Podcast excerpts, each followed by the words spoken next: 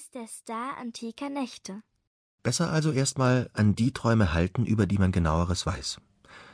Es gibt uralte Träume, die dennoch nicht im Dunkel der Geschichte verschwanden. Schon in der Antike beschäftigte man sich mit Träumen und Traumdeutung. Man hatte auch eine Erklärung fürs Träumen gefunden. Träume seien Botschaften der Götter, dachte man damals. Der Traum war wie eine Art Anruf aus dem Olymp, der Götterwelt. Vom göttlichen Ende der Leitung wurden den Träumenden also Botschaften und Warnungen durchgegeben.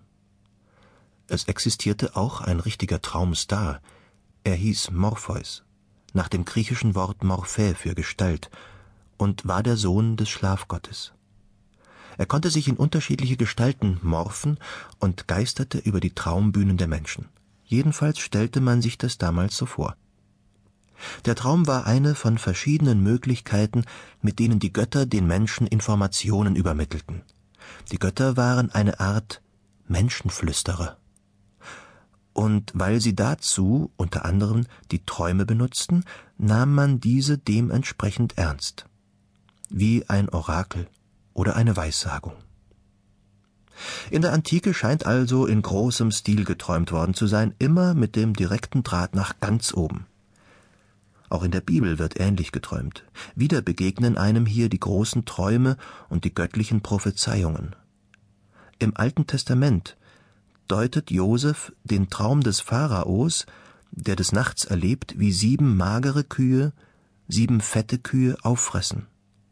Josef sieht darin eine Art Wettervorhersage für sieben reiche und sieben arme Jahre und gibt den Rat, Vorräte anzulegen, damit man in den mageren Jahren vom Ertrag der fetten Jahre leben kann.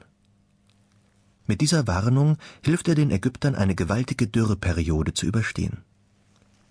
Auch diese Geschichte zeigt, wie wichtig man den Traum als Weisheit und Warnung einer höheren Instanz nahm. So viel scheint schon klar. Der Traum ist nicht einfach von dieser Welt. Lange Zeit also träumte die Menschheit in großem oder kleinem Stil vor sich hin. Man nahm die Träume mal mehr, mal weniger ernst, je nachdem, ob man sie als Information höherer Wesen oder Botschaften aus der Zukunft sah oder als etwas, das nur aus dem Menschen selber kam.